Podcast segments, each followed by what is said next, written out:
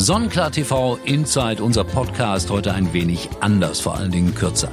Ich habe telefoniert mit Andreas Lambeck, dem Geschäftsführer von Sonnenklar TV, den ich schon alleine deshalb so schätze, weil er immer eine Idee hat, weil er positiv ist und gerade das auch jetzt in diesen schwierigen Zeiten. Also bitte zuhören bei diesem kleinen Gespräch. Andreas, du bist ein durch und durch positiver Mensch. Gib mir heute irgendetwas Positives mit in die Woche. Kannst du das überhaupt?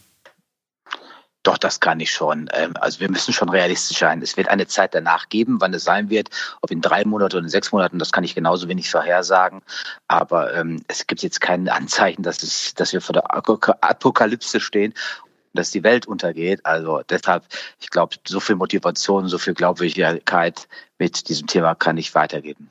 Was macht Sonnenklar TV? Sendet Sonnenklar TV normal jetzt weiter? Nein, wir werden ein bisschen was umstellen im Programm. Wir werden weniger, etwas weniger in den Verkauf reingehen, sondern etwas mehr in, in äh, emotionalen Bilder, Bilder rund um die Welt. Wir werden Dinge heute in den nächsten Wochen ausprobieren, die wir immer schon mal ausprobieren wollten. Und äh, ich sehe das jetzt auch eine, eine gewisse kreative Phase um einfach neue Dinge ja zu probieren. Also Sonnenklar TV sendet definitiv weiter und äh, weil wir wissen, es gibt eine Zeit danach und dann, wenn die Zeit danach gekommen ist, dann wollen alle sofort in Urlaub fliegen. Da bin ich auch absolut überzeugt von, das höre ich auch links und rechts des Weges. Dann will man sich erholen von all den Schreckensnachrichten. Kannst du denn im Moment so ein bisschen was verraten, was ihr da vorhabt? Ist es äh, interaktiveres äh, Fernsehen oder macht ihr mehr Berichte über Länder, ohne den Verkauf in den Vordergrund zu stellen? Wir werden gleich uns um 12 Uhr zusammensetzen, die Dinge absprechen. Äh, das geht los, dass wir mehr Studiogäste auch einladen, die berichten. Wir werden auch äh, Live-Schalten durchführen, sogar von der kleinsten Hoteleröffnung, wo du ja selbst Gastreferent bist, werden wir übertragen. Ähm, also wir werden das ein andere machen. Wir werden das Programm ähm, so umgestalten, dass es wirklich mehr um äh, Information geht und weniger jetzt um das aktive Verkaufen. Hm. Ist es denn so, dass, dass Gäste bereit sind, auch zu kommen? Weil es gibt ja viele Menschen, die jetzt einfach nur sich zu Hause einschließen.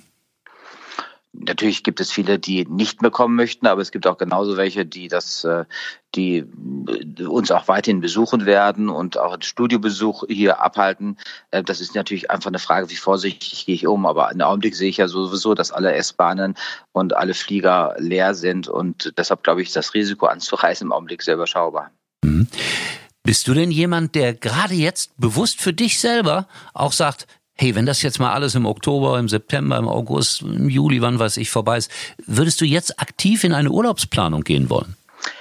Ich muss dich jetzt enttäuschen. Äh, ich werde, ich werde nächste Woche in Urlaub fahren. Hey, sehr vernünftig. Das, ich, das ist wirklich kein Witz. Ähm, wir werden ein paar Tage in Frankenland fahren, auf ein Weingut und werden dort auch Urlaub verbringen.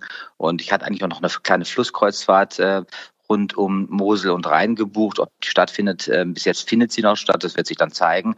Aber ich bleibe natürlich im Augenblick auch in Deutschland, möchte auch bei der Mannschaft nah dran sein und äh, gehe mit einem gesunden, ich sag mal, gesunden Respekt vor diesem Thema um, aber ich lasse mich jetzt nicht komplett verrückt machen. Hm. Ich habe gehört, äh, in Montenegro kein einziger Fall und die behaupten, das liegt daran, dass sie jeden Tag ein Viertel Liter Slivovitz trinken. Wäre das auch eine Lösung für uns beide? Hm, ich möchte, also ich sage jetzt mal, wenn wir uns privat jetzt unterhalten würden, würde ich sagen, ja, das wäre eine Lösung jetzt die, äh, die öffentlich nicht. Zuschauer, ja, wenn ich so vorsichtig Aber ich habe auch gehört, dass das Thema Alkohol schon eine Rolle spielt, Desinfizierung. Ähm, ich glaube, dass alles das ein bisschen stimmt, ein bisschen Thema Desinfizierung durch Alkohol, ein bisschen, wenn der Sommer kommt, die Wärme. Ähm, das wird alles Einfluss auf diese Entwicklung des Virus und die Verbreitung des Virus haben. Ähm, am, am Schluss diskutieren wir ja alle über ein Thema, wo wir eigentlich gar nichts, noch gar nichts Genaues wissen. Ähm, es, es kann auch nur dem Rat geben, den alle anderen geben, einfach vorsichtig sein, einen gesunden Abstand halten, nicht äh, Hände, ach, Hände waschen und äh, all die Dinge, die du auch schon kennst. Und wenn man damit vernünftig umgeht, ich sag mal, dann ist das Risiko, ähm, kann man das wenigstens eingrenzen. Hm. Ein Wort noch ganz schnell zu dieser Hoteleröffnung am 2. April. Da haben wir vor, es äh, sozusagen aus dem Hause zu machen, aus dem Hause herauszumachen und alle Menschen, die Lust und Laune haben, können uns dann zuschauen, wie dieses hübsche Hotel in Essen eröffnet wird. Äh, da, ich werde da einen Vortrag halten äh, in fremden Betten und erzählen, in, in welchen Hotels ich schon überall übernachtet habe. Da kommt eine Menge zusammen. Deswegen zum Schluss was Schönes, was Positives. Was war das schönste Hotel, das du jemals besucht hast? Das schönste Hotel, was ich ja. jemals besucht habe, also ich möchte jetzt nicht sagen das luxuriöseste, sondern da muss es ja nicht sein. Mhm. Das ist das Roccane Thun in Kalabrien. Das ist an der Spitze äh, Italiens unten und das ist ein Hotel, das schon in den 50er Jahren gebaut worden ist oder Ende der 50er Jahren ist es komplett verwachsen.